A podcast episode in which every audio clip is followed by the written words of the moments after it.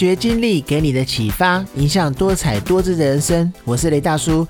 每一集的节目呢，我会跟大家聊一聊一些生活的经历以及经验，希望您也能够有所共鸣，或者能够带给你一些生活中的启发。常常呢，会看新闻的朋友就知道，不时呢会看到一些诈骗相关的新闻。不论是银行行员机警的阻挡了跨国爱情骗子的诈骗，或者是警方破获大型诈骗集团的一个巢穴，就连呢近日政府所发放的五倍券，也被不孝分子拿来当做诈骗的一个题材，以话术呢诈骗称说绑定申请出错了，要求操作 ATM 来设定五倍券。尤其呀，是被骗的民众也有越来越年轻的趋势了，而且还有很多不乏是高知识分子，甚至还有高知识分子加入诈骗的一个行列。那我自己呢，都有差那么一点点就被骗的一个经验，可见诈骗的手法日益更新，真的让人防不胜防。今天呢，我们就来聊一聊我遇到的经验，以及警方对诈骗的一些宣导。记得呢，之前有一段时间，我母亲因为身体不舒服，常常要到台大医院去做检查。那有一次呢，我自己一个人在家中接到市话打来的电话。对方的口气呢非常有礼貌，而且听不出来任何的口音。打来以后呢，先说要找我的母亲。我跟他说他不在之后呢，他直接跟我说，因为我母亲最近常常去台大医院看病。有一笔鉴保的款项有错误，而且啊还关心了我母亲最近的身体状况，而且问我是要直接到医院去办理退款，还是要用汇款的方式。当初啊我听到了这一些说法，真的完全不疑有他，因为呢我比较忙，所以就想说用汇款的方式好了。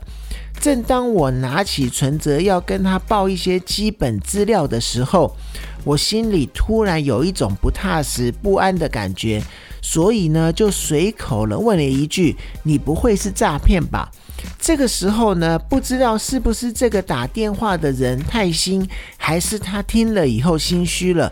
听了我这句话之后呢，心虚开始说话吞吞吐吐，然后他就更坚定了我觉得他是诈骗的一个心，我就把电话给挂掉了。那经过这一次的经验呢，真的非常拟真的一个诈骗经验。我对于陌生人的一个电话就更加的注意。有一次呢，我记得是接到了一通语音的电话，说我电信费用没有缴。我的直觉又告诉我说，这是一个诈骗集团的新方式。二话不说的就马上把电话挂掉。结果啊，好玩了。在大概一星期之内，我家的电话真的是被切断了。回想起来呀，还真的是又好气又好笑。那新北市警察局呢，有分享给民众七种最容易、最常见的一个诈骗级的手法，提醒民众呢，如果遇到类似的状况，一定要非常的注意。那第一种呢，解除分期付款的一种诈骗，那它就是谎称网络购物物色分期了，要请你去 ATM 操作，或者是购买游戏点数解除分期的一个付款设定。那第二点呢，就是假冒网拍交易的一个诈骗。他会假冒成网络的卖家呢，以低于市价的商品来引诱你下标，然后呢会要求你要私下交易汇款以后呢，卖家就会从此人间蒸发。然后再来第三点呢，就是假冒色情应招诈骗，也就是说他会假冒成年轻的美眉加赖成为好友之后，透露他兼职的援交。然后要求你购买游戏点数，然后代替现金来当保证金或者是付款。然后第四点呢，就是假冒亲友借钱来诈骗。他盗用他人的账号传讯息给你，然后假冒成你的亲友，然后他会去谎称说他急需要用钱，要求你尽速汇款。然后第五点呢，就是假冒机构，也就是假冒公务员来诈骗。他会假冒成医院或者是警察，告知各资被冒用了，然后要去超商收法院的公文传真之类的，要将存款领出，或者是要交付监管账户这一类的一个诈骗。再来就是第六点，假冒绑架恐吓诈骗的，他就是会谎称你的家属遭受绑架了。然后假装人质已经遭到凌虐了，就会要求你尽数的汇赎金，也不让你挂电话，让你无法去做一些求证。那第七点呢？假冒商务电子邮件诈骗，它就是篡改企业或者是客户，然后极为相似的一个电子邮件，然后呢要求你将货款汇到另外一个指定的账户。那这七种比较常见的诈骗行为呢，其实在之前常常都可以在新闻媒体上面听到，甚至你自己都可能会接到类似的电话。像是呢，我自己就有接到了一通，他假装是我弟弟打电话来求救的一个一个电话。那我听他的声音，乍听之下还真的有点像，可能是要运用我们人在急的时候无法法做出很合理的一个判断的一个心理因素来做这样的诈骗。那好加在呢，当下呢，其实我弟弟是在家里面的，所以我当下就马上把这通电话给挂掉。而高雄市警察局呢，也统整了在二零二一年第一季呢，台湾三大热门的一个骗术。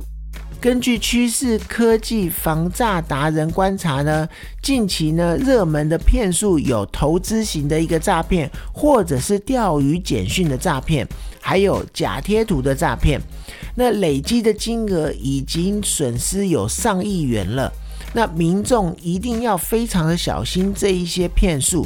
避免受到财务上的损失。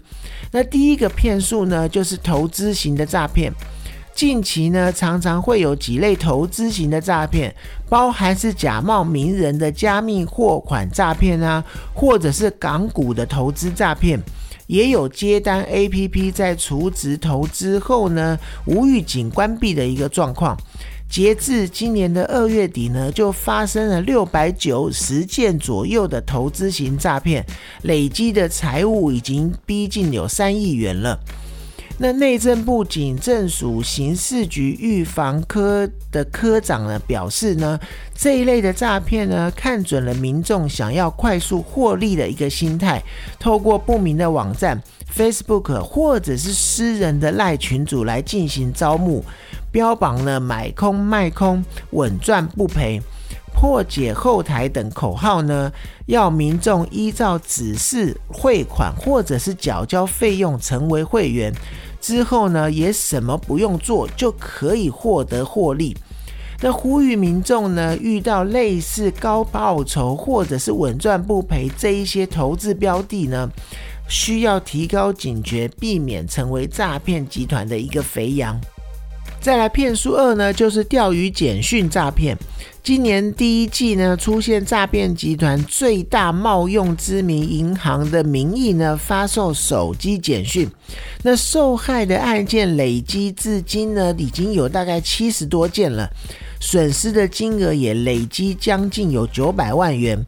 比方呢，就有男子收到简讯说，为因应洗钱防治法规，请尽速登录修改个人会员账户相关的资料，避免受罚的简讯。那该男子也不疑有他，就点击简讯中的短网址。然后输入个人账号密码之后，歹徒呢他就取得了这个男子的账号密码以及 OTP 验证密码，及时登录真实的网页去转账，结果被转出了五十多万元。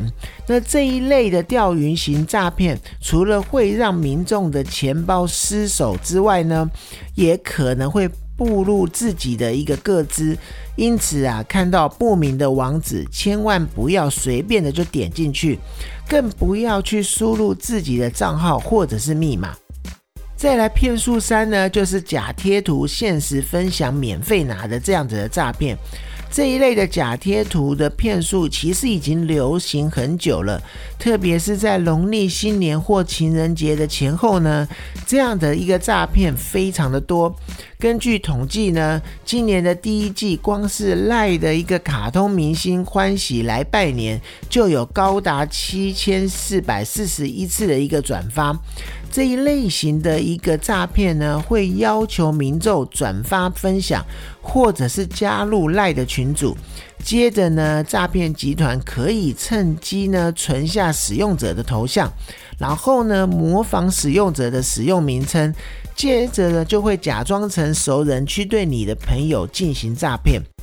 那我个人觉得呢，诈骗的歹徒之所以能够得逞，最主要还是利用民众的贪心，或者是想要不劳而获的这个心态，或者呢是用时间换取你对他的信任，比如说是感情的诈骗。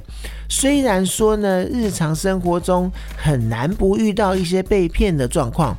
但是啊，我相信在做任何举动之前，如果你能够再多思考一下，去想一想，天底下哪有这么好康的事情？哪有无缘无故就飞来一笔钱，或者是透过网络交谈谈恋爱就可以跟你借钱？这都是不合理的一个事情。那当然呢，也有很多是利用到来的各自来取得你的信任，谎称是政府单位。